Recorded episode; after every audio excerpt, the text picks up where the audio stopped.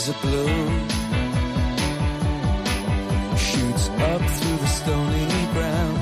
There's no room, no space to rent in this town. You're out of luck. And the reason that you had to care, the traffic is stuck. And you're not moving anywhere. Comienza en Radio María Sexto Continente. Con el obispo de San Sebastián, Monseñor José Ignacio Munilla.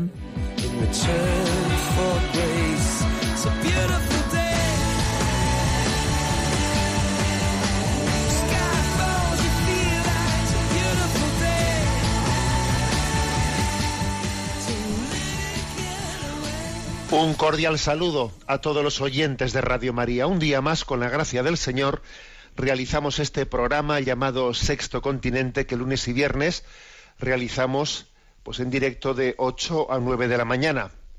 Intentamos hacerlo. Lo digo, digo intentamos porque no siempre es posible. En concreto, pues el lunes pasado no pudimos realizarlo porque un servidor con, una, con la peregrinación diocesana de San Sebastián marchábamos al santuario de Fátima, de donde regresamos ayer, ayer a la noche. Y este primer saludo, obviamente, tiene que ser, no puede ser de otra- manera, el saludo mariano lleno de esperanza de un peregrino que acaba de volver del santuario de Fátima y viene con una esperanza muy grande. Tiene usted esperanza, pero bueno, pero ponga usted las radios, pero, pero mire, pero mire qué lío tenemos en casa. Pero mire qué lío tenemos en casa, todas las portadas de los, de los periódicos, pero qué espectáculo estamos dando. ¿Mm? Sí, es verdad, ¿eh? somos motivo de, comentario en todos los periódicos internacionales. Muchos de ellos hablan de que lo que aconteció ayer en España, en Cataluña, pues, mm, pues fue pues una especie de mm, espectáculo dantesco en la que se escenifica pues una, un pueblo que, que ha perdido sus raíces cristianas y entonces se, nos convertimos unos enemigos de los otros, porque cuando perdimos nuestras comunes raíces cristianas, pues nos falta una columna vertebral en torno a la cual encontrarnos, y vivir nuestra cultura, nuestra vida. Y entonces esto es lo que se está escenificando en España. Perdimos, perdemos las raíces espirituales y entonces es muy difícil vertebrar, ¿eh? vertebrar nuestra, nuestra convivencia. O sea, lo que estamos lo que estamos contemplando es la consecuencia de la pérdida de nuestras raíces cristianas. ¿eh? Y es muy difícil configurar la unidad, la unidad de una nación, pues meramente pues, pues por la confluencia de intereses económicos, que al final los intereses económicos siempre acaban siendo contrapuestos. ¿eh? Porque si yo gano más, tú ganas menos, y, y en el fondo, al final siempre el dinero y el poder, el dinero y el poder son los que los que priman en la configuración social cuando no hay valores espirituales capaces de vertebrarnos. Bueno, esto es lo que hay. Sin embargo, bueno, ¿cómo viene usted con esperanza? Pues sí, vengo con esperanza, porque a nuestra Madre de Fátima le hemos presentado ¿eh? la situación de sus hijos, pues de- desnortados, ¿eh? y por otra parte, la imagen peregrina de la Virgen de Fátima, de una, eh, con una de esas coincidencias tremendas de la providencia, continúa su peregrinación por Cataluña. Esa peregrinación que comenzó el 13 de septiembre y que continúa hasta el 9 de noviembre. Mientras que nosotros estábamos allí peregrinando en Fátima, pues esta semana la imagen peregrina de la Virgen de Fátima, esa que fue bendecida por Pablo VI hace 50 años, que ahora estamos en el centenario, pues ha estado en Vic. Y a partir de hoy, 27 de octubre, y hasta el 30 de octubre, está en Tarragona. ¿Mm? Está en Tarragona. Bueno, pues mm, sin duda alguna hay un designio. Hay un designio de María de, de entregar un don, ¿eh? entregarnos un don en esta, ¿eh? en esta gran crisis en la que estamos viviendo. Ella quiere entregarnos el don del encuentro, de la comunión, sí, nos lo quiere entregar. la superación de un muro que nos divide, el muro del odio, el, muro de, las, de, las, de, las, de los desafectos, ese muro de, que a veces hemos hecho entre nosotros por sentirnos antagónicos unos con otros y es absurdo y ha nacido de la pérdida de la conciencia de una misma condición de hijos de Dios y de ciudadanos de la Jerusalén celestial. Nos hemos olvidado de eso y entonces cada uno lucha por una, una identidad que es absolutamente limitada cuando perdemos la conciencia de la Jerusalén celestial. Bueno, pues este es el, motivo de la, el motivo de la, esperanza. Os comento que allí me parece que, o sea, una de las cosas que yo por lo menos he recibido como un regalo más de la Virgen en esta peregrinación es la confianza en la consagración al corazón inmaculado de María. Mirad, en el 13 de julio de 1917, al final de la tercera de las apariciones de la Virgen de Fátima, eh, ella, el momento final de, ese tercer mensaje del 13 de julio, que además fue el más importante, porque fue el que transmitió a los pastorcillos los tres secretos, etcétera, al final dijo: Vendré para pedir la consagración de Rusia a mi corazón inmaculado y la comunión reparadora en los primeros sábados de mes. O sea, anunció que vendría. ¿Y cuándo vino? Bueno, pues vino pues ocho años después, ¿eh?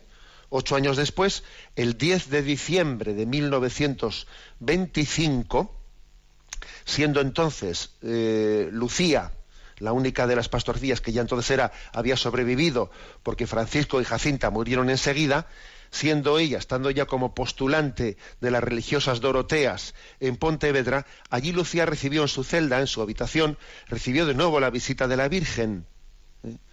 la cual la cual le pidió, le pidió que extendiese, que extendiese la devoción al corazón inmaculado de María, que pidiese la consagración al corazón inmaculado de María y que y, le explicó básicamente en qué consistía esa devoción de los cinco primeros sábados de mes que pedía que se, que se extendiese, ¿no? Como una, como una forma de, eh, pues de unirnos ¿eh? al designio de María como mediadora, de todas las gracias. ¿eh? que en concreto, pues esa, esa, petición que se hace, pues es básicamente la siguiente, ¿eh? la de cinco primeros, cinco primeros sábados de mes, recibir la Eucaristía, confesarse, que puede ser también días antes o días después, rezar el Santo Rosario y meditar 15 minutos los, misterios del rosario. ¿Por qué se le concedió tanta importancia a la fuerza de consagrarse al Inmaculado Corazón de María eh, y hacerlo también a través de una devoción como esta? ¿Por qué se le dio tanta, tanto poder de, intervención, de influjo, de influjo en la historia? Bueno, yo diría por un motivo, ¿eh? por el motivo de que el Señor ha querido que sus gracias lleguen al mundo por la intercesión de la Virgen María. Aquí hay un, misterio de fe, que aunque no haya sido promulgado como dogma de fe por la Iglesia Católica, pues forma parte de nuestra fe católica, y es que María es medianera, mediadora de todas las gracias. ¿Eh? Si Dios vino al mundo a través de María, como mediación para que Dios llegase al mundo, en este momento, ¿no? Según San Luis María Griñón de Montfort y tantos otros santos marianos, Dios quiere que sus gracias sigan llegando al mundo a través de esa misma mujer por la cual Él llegó al mundo. María se convierte en, mediadera, mediadora perdón, de todas las gracias. Y el Señor tiene, tiene ese designio ¿eh? de haber elegido a su madre como instrumento de salvación para todo el mundo. Por eso me parece que en medio de nuestra crisis actual, entre, ¿eh? pues mientras que todo el mundo está viendo este espectáculo y si ahora mismo cambiáis el dial y os pasáis a cualquier otra frecuencia, está en todo el mundo con la crónica política de lo que ayer sucedió. Pero ojo, mm, debajo de esa crónica política hay una lectura espiritual que no tenemos que olvidarnos de ella. Necesitamos madre, porque si no hay madre, hay desmadre. Necesitamos a María, Yo creo que la, respuesta es consagrarnos al corazón inmaculado de María. Tenemos que preparar esa gran consagración al corazón inmaculado de María. Eh, creo que es providencial que esa imagen peregrina esté peregrinando por Cataluña esta semana por Tarragona. Es providencial. El Señor nos quiere entregar ese don a través de María, su madre. Y quiere que seamos humildes, porque, porque aquí si algo sobra es, en este espectáculo que estamos dando, si algo sobra es soberbia.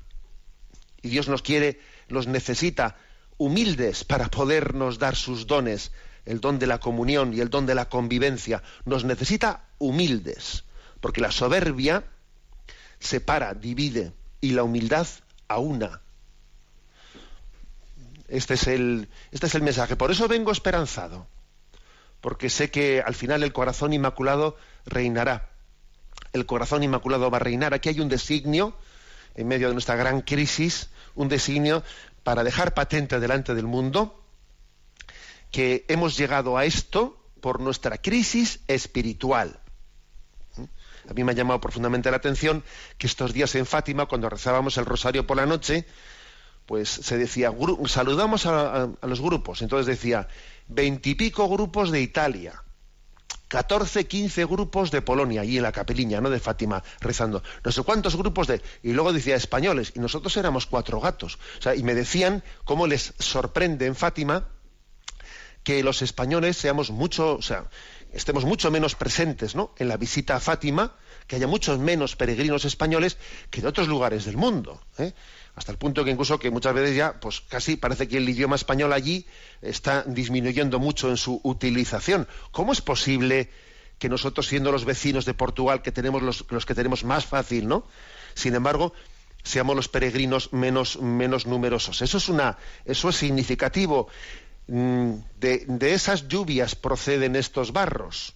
Hemos perdido las raíces cristianas y ahora viene lo que viene y de esa lluvia fina de María vendrá la salvación. ¿Eh? Sí, de ella va a venir esa salvación, porque creo que es importante que este diagnóstico espiritual ¿eh? esté subyaciendo y esté iluminando pues los debates y las lecturas políticas de todo lo que acontece. Bueno, pues este es, este es el saludo de entrada de un peregrino que recién ha llegado de, de Fátima y que quiere decir por las ondas de la radio que tengamos confianza y esperanza. miremos con, con la sonrisa de la madre este momento tan grave que vivimos, porque al final el corazón inmaculado de María va a triunfar. Escuchamos este canto, La fe de María, de Ítala Rodríguez.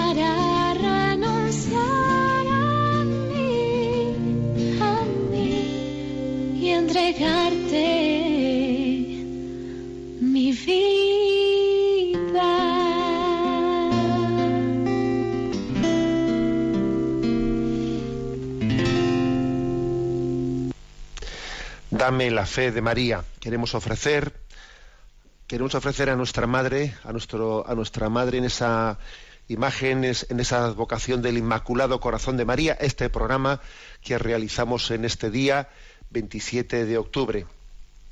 Un día complicado, la historia, en nuestra historia actual en España y especialmente en Cataluña, pero que está plenamente consagrado, plenamente integra- inte- integrado dentro de los designios de salvación, de salvación del corazón inmaculado de María. Bueno, este programa de Sexto Continente tiene también, eh, digamos, la, la característica de tener una interacción con los mensajes que un servidor envía a las redes sociales, pues diariamente en Twitter en la cuenta arroba obispo munilla, también en, el, en la cuenta de Instagram que tiene ese mismo nombre de arroba obispo munilla, en el muro de Facebook que tiene mi nombre personal de José Nace Munilla, pues tengo esa costumbre de enviar algunas, algunos mensajes a las redes sociales. Bueno, llevamos algún tiempo comentando otros temas. Hoy en este primer momento del programa y antes de atender también las, las, llama- las algunas de las preguntas que habéis realizado, quiero comentar algunos de los mensajes enviados en esta semana anterior a las redes sociales. En concreto, el que enviamos antes de ayer ¿eh? es un- una reflexión potente, profunda, de Séneca, de ese filósofo que fue contemporáneo de Jesucristo, porque curiosamente Séneca nació ¿eh? en Córdoba en el año 4 antes de Cristo y fallece el año 65 después de Cristo. ¿eh? Es un filósofo contemporáneo de Jesucristo que en sus intuiciones, en muchas de sus intuiciones, está también preparando, ¿eh? porque Dios tiene un designio y cuando el revelador del mundo vino a traer la luz de Dios, pues también había, pues había filósofos, había hombres de bien que también, aunque no habían recibido la revelación, la plenitud de la revelación de Jesucristo, sí habían recibido, digamos, las semillas del Verbo y de alguna manera el Espíritu también les inspiraba, ¿no? Aunque fuese de una manera parcial, les inspiraba en, en muchas de sus reflexiones, ¿no? Bueno, pues o sea, confluía la revelación de Dios en Jesucristo con esas semillas también del verbo que Dios iba sembrando en el mundo e iba preparando el terreno también a través de personas como Séneca, iba preparando el terreno, aunque con muchas contradicciones, ¿eh? pero lo preparaba para poder acoger el Evangelio de Jesucristo. Bueno, pues en concreto, el pensamiento de Séneca que yo enviaba antes de ayer en las redes es el siguiente. Calle el que ha hecho un favor. Cuéntelo el que lo ha recibido. Es curioso, ¿eh? es una máxima que conjuga ¿no? con eh, la sensibilidad del Evangelio de una manera, de una manera llamativa. ¿eh? Calle el que ha hecho un favor y cuéntelo el que lo ha recibido.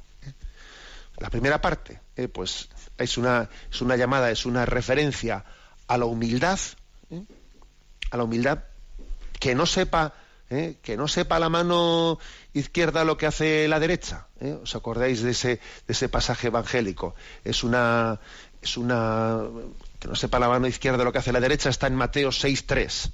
Es decir, tú haz las cosas delante de Dios, no hagas las cosas delante de los demás, no actúes por vanidad, ¿eh? sino que tu conciencia sea un ponerte en presencia de Dios y hacer las cosas ante quizás Séneca, eh, le, falta ese, esa, eh, esa luz de que Jesucristo nos va a traer que nos habla buscar la voluntad del Padre, nos, nos hablará explícitamente de ese ponernos en presencia de Dios buscando la voluntad del Padre, no que se haga tu voluntad y no la mía, pero Séneca, sin haber descubierto todavía plenamente, ¿no? Sin haber descubierto todavía eh, pues esa luz de la revelación, él ya comienza a entender la importancia de actuar, de hacer las cosas ante nuestra conciencia y no ante los demás. Y entonces es muy conveniente, cuando uno hace una obra buena, también saber callarla. El calle el que ha hecho un favor. ¿Por qué conviene? Obviamente habrá circunstancias eh, y habrá que discernir en circunstancias, pero ¿por qué el Evangelio también dice que no se entere tu mano izquierda lo que hace tu derecha? Pues porque fácilmente la luz, la, luz de la vanidad, o sea, la perspectiva de la vanidad, corrompe nuestras obras. Cuando en vez de sentirnos en presencia de Dios, Seneca quizás diría, cuando en vez de hacer las cosas a la, luz de nuestra conciencia, ¿no? La comenzamos a hacer, pues viendo si los demás eh, nos, nos van a juzgar bien, nos van a juzgar mal, si nos aplauden, si no me aplauden, si me estiman, si no me estiman, cómo voy a ser valorado, considerado, pues fácilmente eh, la, la obra que hemos realizado pierde, pierde su valor. Calle el que ha hecho un favor. ¿Mm? Tú haz las cosas delante de Dios Dios es tu público, Dios es tu público. Y es una, es una llamada, por lo tanto, a autentificar, a purificar la rectitud de intención con la que hacemos las cosas. ¿eh? No hagáis las cosas para ser vistos. ¿eh? No hagáis las cosas para, con esa intención.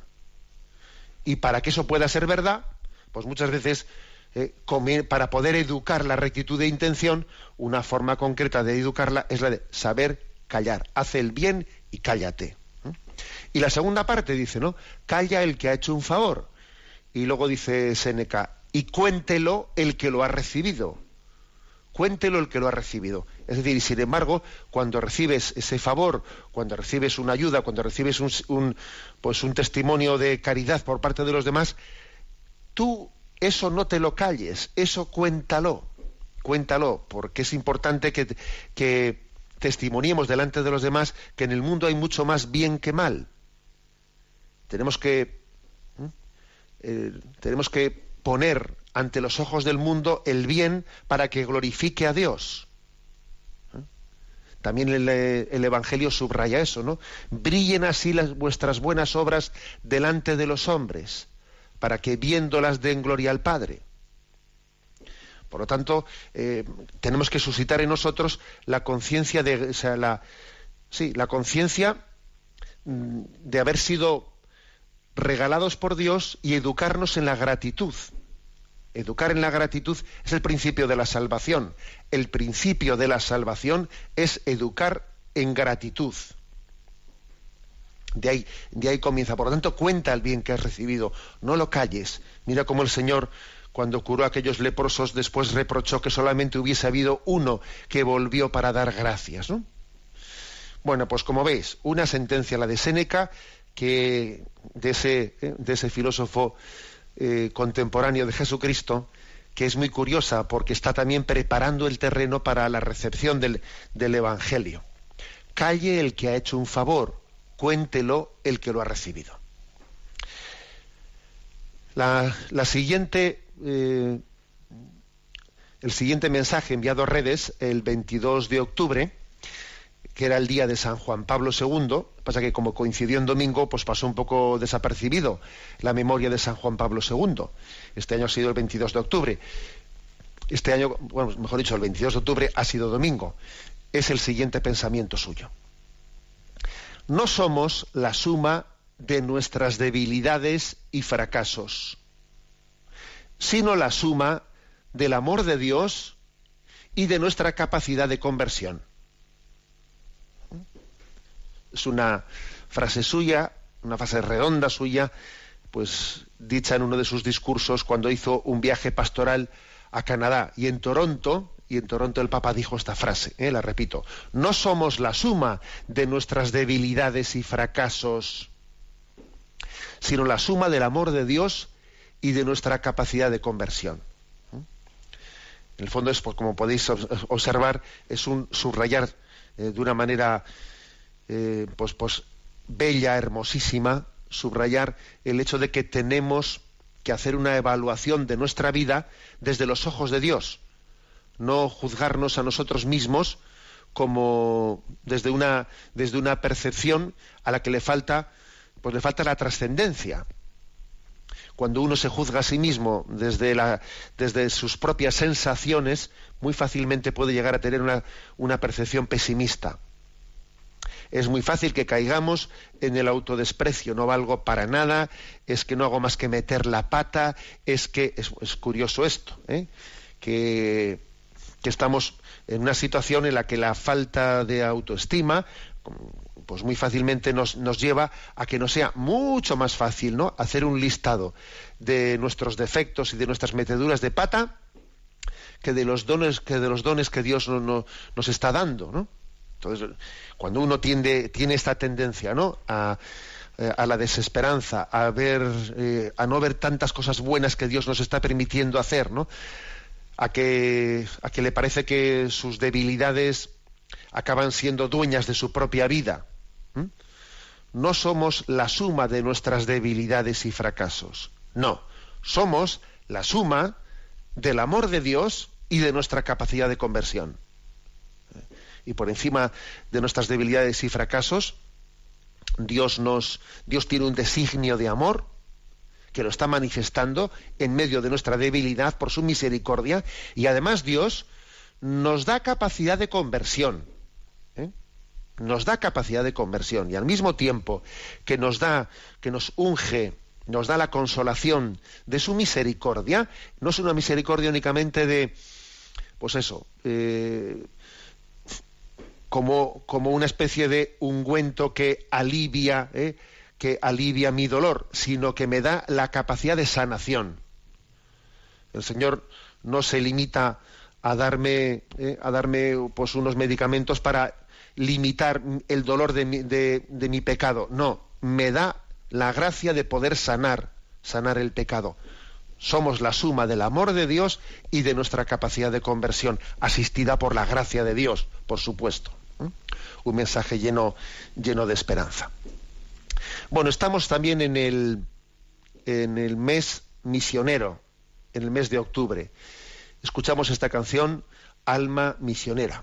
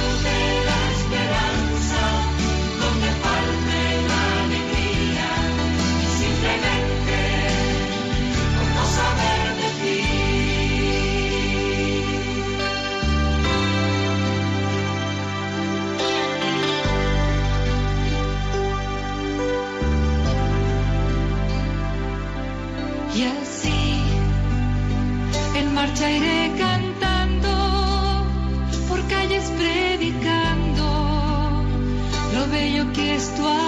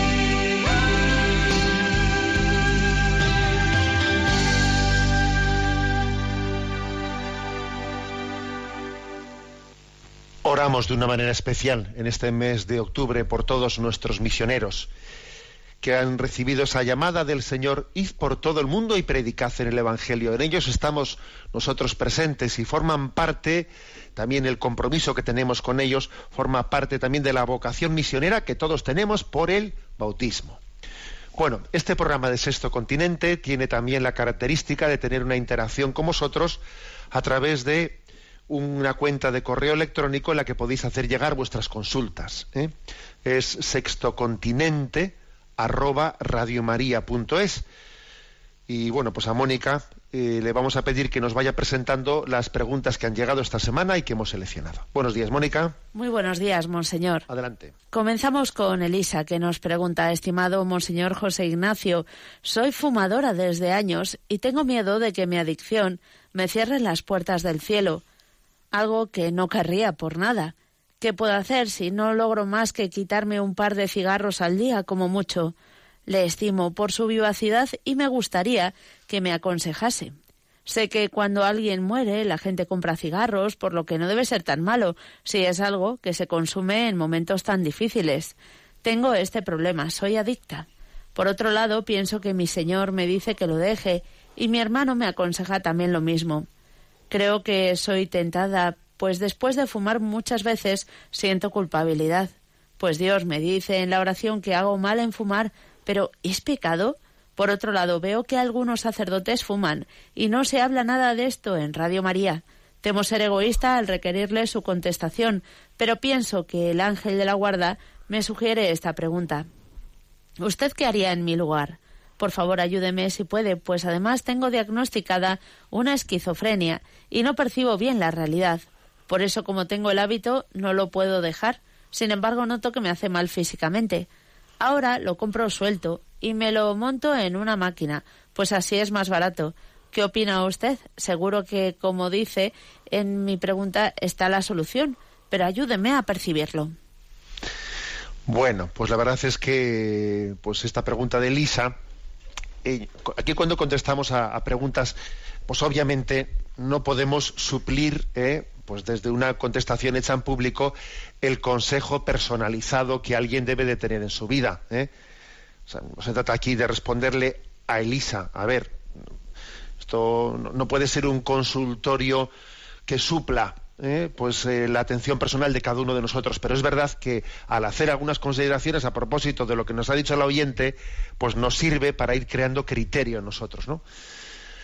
Bueno, vamos a ver, la verdad es que eh, yo la, prim la, primera afirmación que haría, claro, pregunta Elisa, ¿qué haría usted en mi lugar?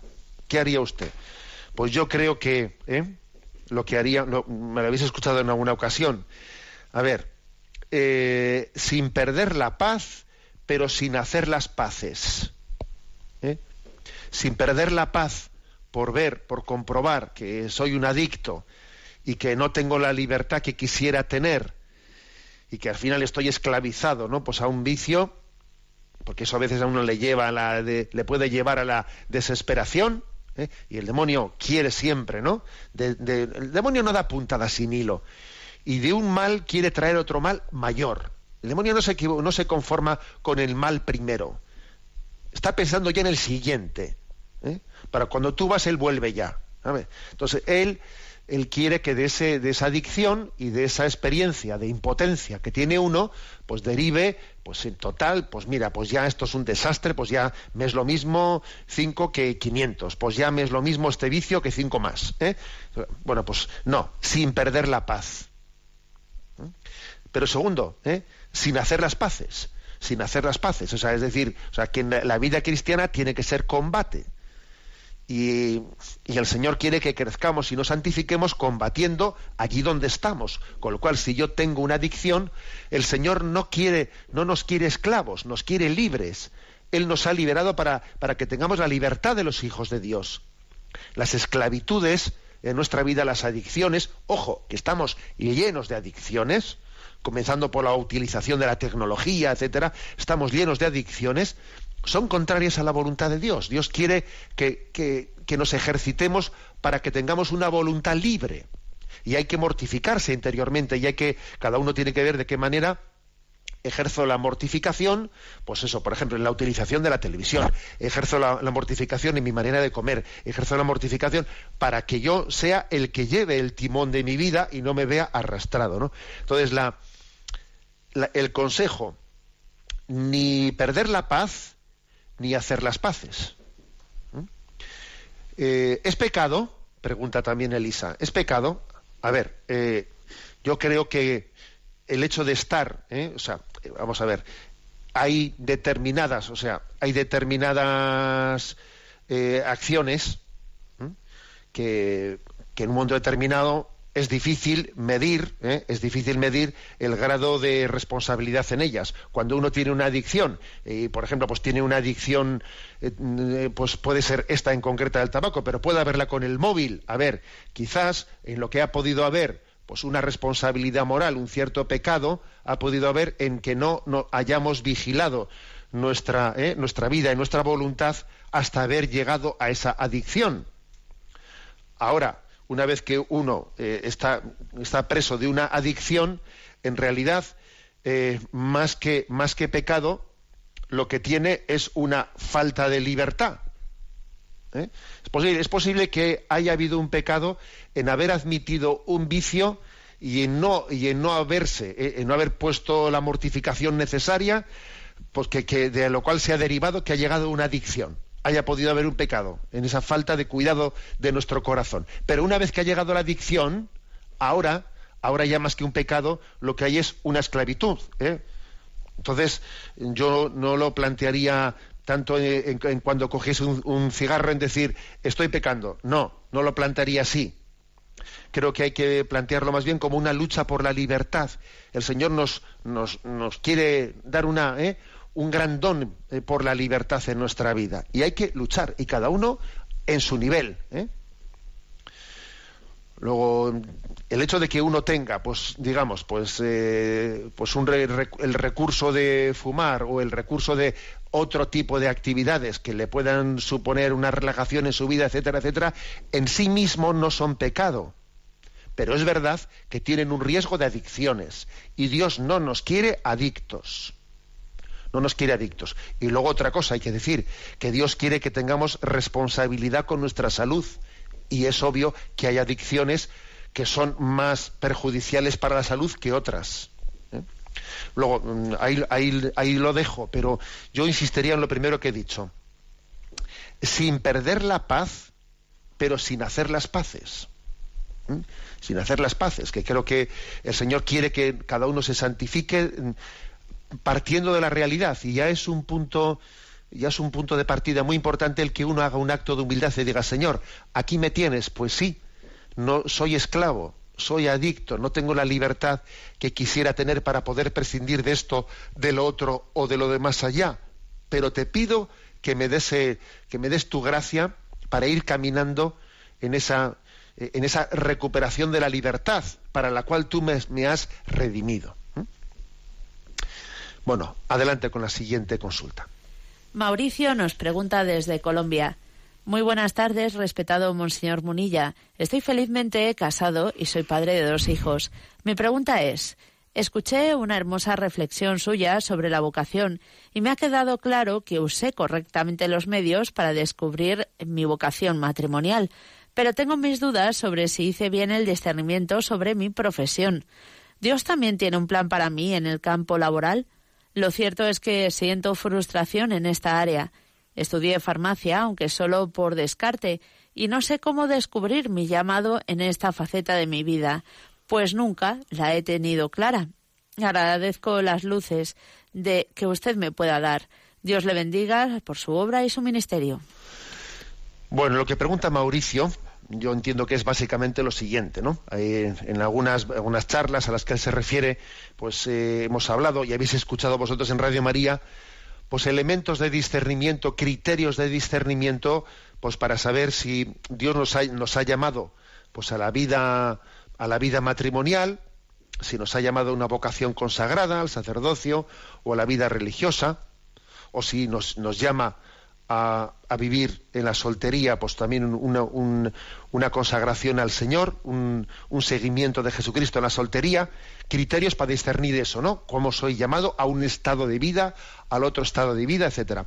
Pero ahora Mauricio dice, bueno, ¿y eso que, esos criterios de discernimiento de cómo uno es llamado eh, pues al matrimonio, pues al sacerdocio, a la vida religiosa o al seguimiento de Jesucristo, a la soltería, eso se puede aplicar también al tema de las profesiones. También Dios da vocaciones, pues a uno he recibido la vocación de ser farmacéutico, he recibido la formación de ser, eh, pues eso, pues yo qué sé, pues bombero o ingeniero o, o lo que sea. También Dios da la vocación así específica de esta manera laboral. ¿Será por esto que yo no he descubierto esa vocación por la que me siento un poco frustrado con el trabajo que tengo? Eh?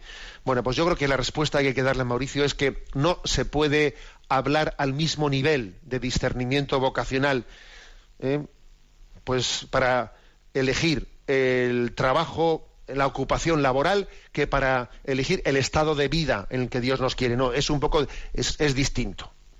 Es distinto lo, cual no quita que Dios haya, que Dios especialmente a algunas personas les pueda dar una, pues una vocación eh, para un tipo de trabajo, pues de, una manera muy específica. Estoy pensando en algunas personas que han recibido un don muy grande, pues para el cuidado de los enfermos o para la investigación científica, etcétera. Hay personas que, eh, que cuya vocación cuya vocación está muy ligada eh, a la ocupación laboral que tienen.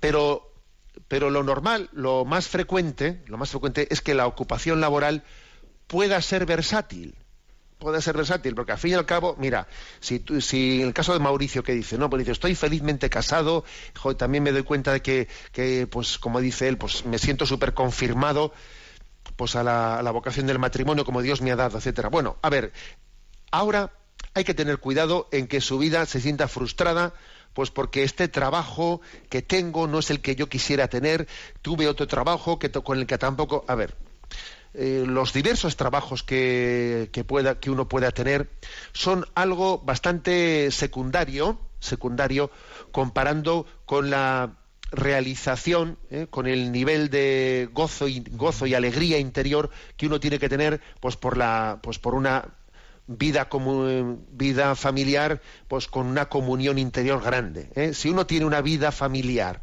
con una comunión gozosa, tiene que tener cuidado que no se amargue, que no sea tentado de amargarse, pues porque en el trabajo yo qué sé qué, ¿no? Porque tengo un jefe que no sé cuántos, o porque mi trabajo me resulta aburrido, porque no sé qué. A ver, eso es secundario.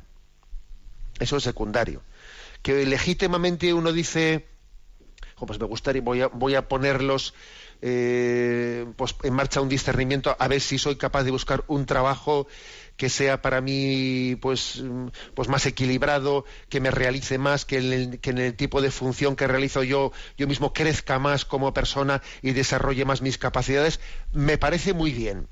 Pero supeditando esto, supeditando a lo principal, que obviamente es que es nuestra vida, nuestra vida familiar.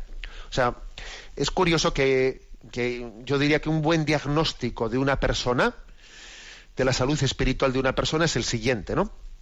En tu vida, en tu satisfacción interior, ¿qué pesa más? ¿La satisfacción de o sea, la, vivencia familiar o la vivencia laboral?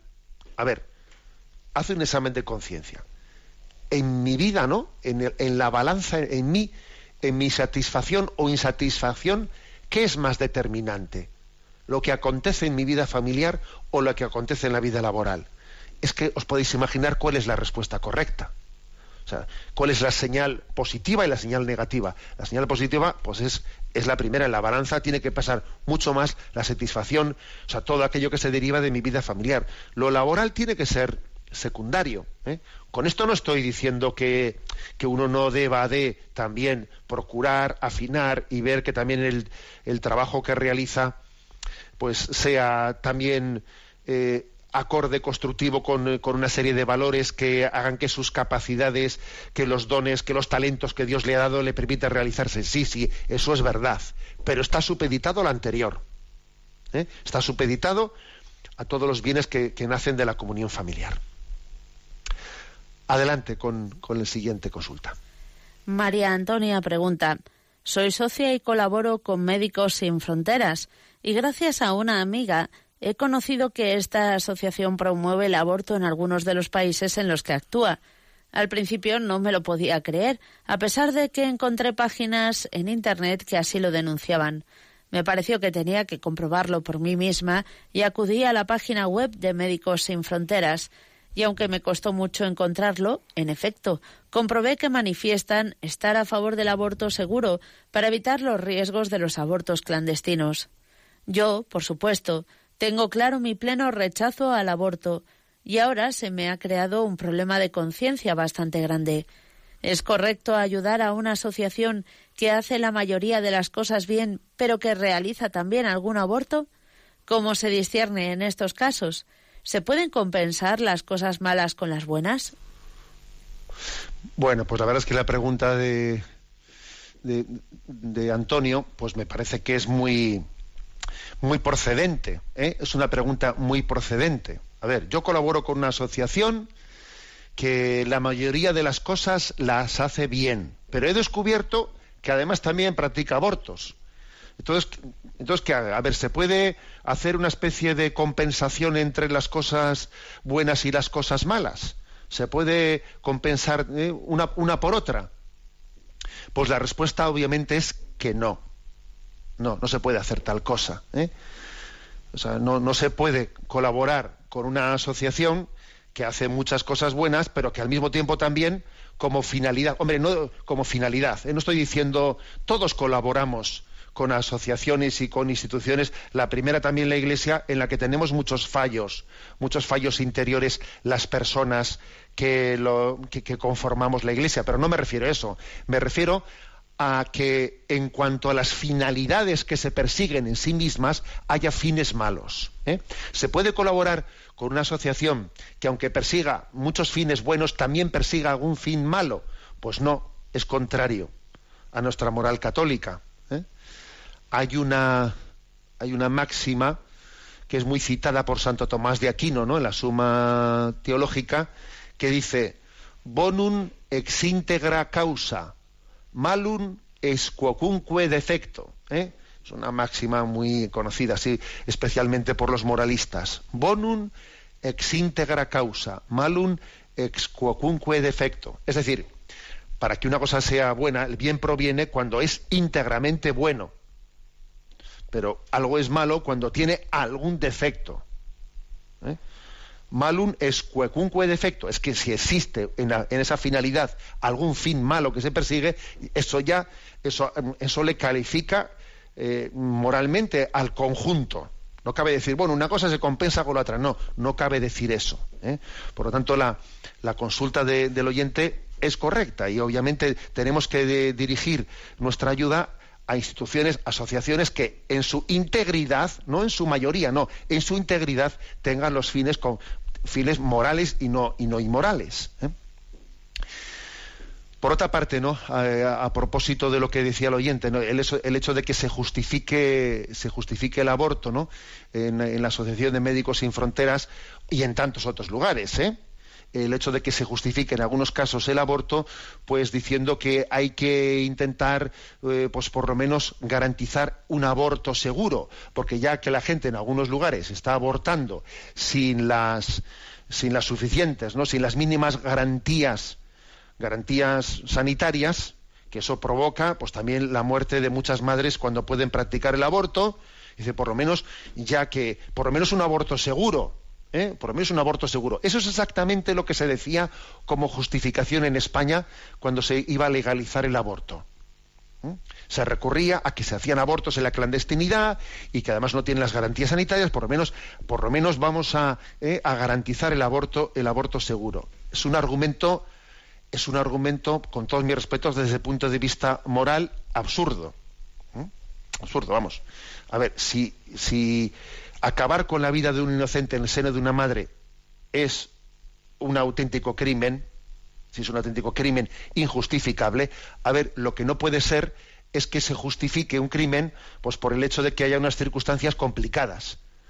¿Eh? Es como si se dijese, hombre, ya que van a robar un banco, ya que lo están robando en condiciones peligrosas, pues por lo menos, vamos, permitámosles robar el banco sin riesgo de que, les peguen algún tiro los guardias de seguridad. Quita a los guardias de seguridad para que puedan robar el banco sin correr peligro su salud, ¿no? Pero bueno, pero es que a quién se le ocurriría, a quién se le ocurriría tal, ¿eh? tal razonamiento. Es que lo, que lo que se nos olvida es que la vida humana inocente es una vida humana con, vamos, con, con todo su valor entonces, el hecho de decir, bueno, pues eh, en este caso, eh, como, como, es complicado la situación, de, dejemos, ¿no? De, demos, demos, pie o hagamos nosotros, ¿no? Hagamos nosotros este, este acto indigno de acabar con la vida de un inocente, pues porque las circunstancias son complicadas. ¿eh? Pues también sería complicado robar, ¿eh? robar un banco y a nadie se le ocurriría quitar los guardias jurados para que no pueda haber daños colaterales. bueno, pero vamos, no era esto lo último que estoy diciendo, no era esto último lo que era objeto de consulta, ¿no? Por parte del oyente. Lo que era lo que era objeto de consulta era el decir, a ver, moralmente hablando, ¿es correcto ayudar a una asociación que persigue la mayoría de los fines son positivos? ¿eh? Pero existe también algún fin que es, que es radicalmente, ¿eh? intrínsecamente contrario a nuestra conciencia cristiana, pues no, no se puede decir compenso el bien con el mal. Eso no, es correcto. Adelante con la siguiente consulta. Antonia Prunes del Hospital de Llobregat nos comparte, Monseñor, agradeciendo siempre que nos ilumine en estos tiempos tan confusos, deseo su comentario sobre lo siguiente. Cuando tenemos un mal físico como gripe o gastroenteritis, vamos al médico. Pero cuando tenemos otro tipo de males que no sabemos definir, hay gente que dice, reza y verás cómo tu fe lo hará todo. Pasa el tiempo y al mal se añade confusión, pues todo sigue allí.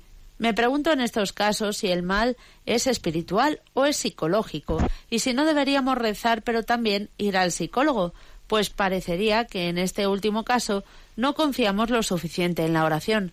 Espero haberme explicado, pues es un poco complicado. En todo caso, agradeceré que me ilumine. Dios lo bendiga. Bueno, la verdad es que yo creo que la, mm, la respuesta se, se, podía prolongar mucha o también se puede dar de manera breve, que es lo que vamos a hacer, entre otras cosas también porque la hora es la hora. Eh, somos, o sea, el, el ser humano es una unión, es una unión interior de alma y cuerpo y ambas cosas necesitan su médico. ¿eh? Lo somático necesita eh, su médico. El alma necesita el médico que en el fondo, pues nosotros que, que es el que son la, la, gracia, la gracia que Jesucristo ha dejado en manos de la Iglesia, que son los sacramentos, que es la oración. ¿eh? Y también la, lo psicológico, que forma parte de nuestra naturaleza humana, necesita también su, su, médico. Es verdad que en la psicología hay una especie, es como una especie de frontera de encuentro entre lo somático y el alma, en la que es difícil ¿eh? establecer una frontera rectilínea entre qué es aquello eh, que, está, eh, hasta qué punto está afectado por lo somático y hasta qué punto está afectado por lo espiritual en el alma. en la psicología hay una, una línea divisoria en la que es muy importante que tenga que haber pues, un encuentro, un diálogo entre, pues, entre médico, entre medicina, entre medicina entre la ciencia psicológica y entre el acompañamiento espiritual. Tiene que ser abordado todo íntegramente, no una cosa en detrimento de la otra. Malo sería el que alguien eh, pretenda dar desde meramente desde la ciencia, desde la psicología o la psiquiatría, una respuesta íntegra al hombre olvidando ¿eh? pues su dimensión trascendente. Malo sería también el que alguien ¿eh? pues pretenda dar una respuesta desde la espiritualidad a toda a, la persona, olvidando que también existe una autonomía propia pues del orden del orden científico y del orden de las ciencias humanas, como son también la psiquiatría y la psicología. Todo tiene que estar integrado, porque el hombre es uno. Y de ahí también la importancia de tener profesionales de la medicina, de la psicología y sacerdotes y acompañantes espirituales que tengan la capacidad también de apoyarse mutuamente entre, entre todos y hacer una lectura coordinada e integrada. Bueno, tenemos el tiempo cumplido. Me despido con la bendición de Dios Todopoderoso. Padre, Hijo y Espíritu Santo descienda sobre vosotros. Alabado sea Jesucristo.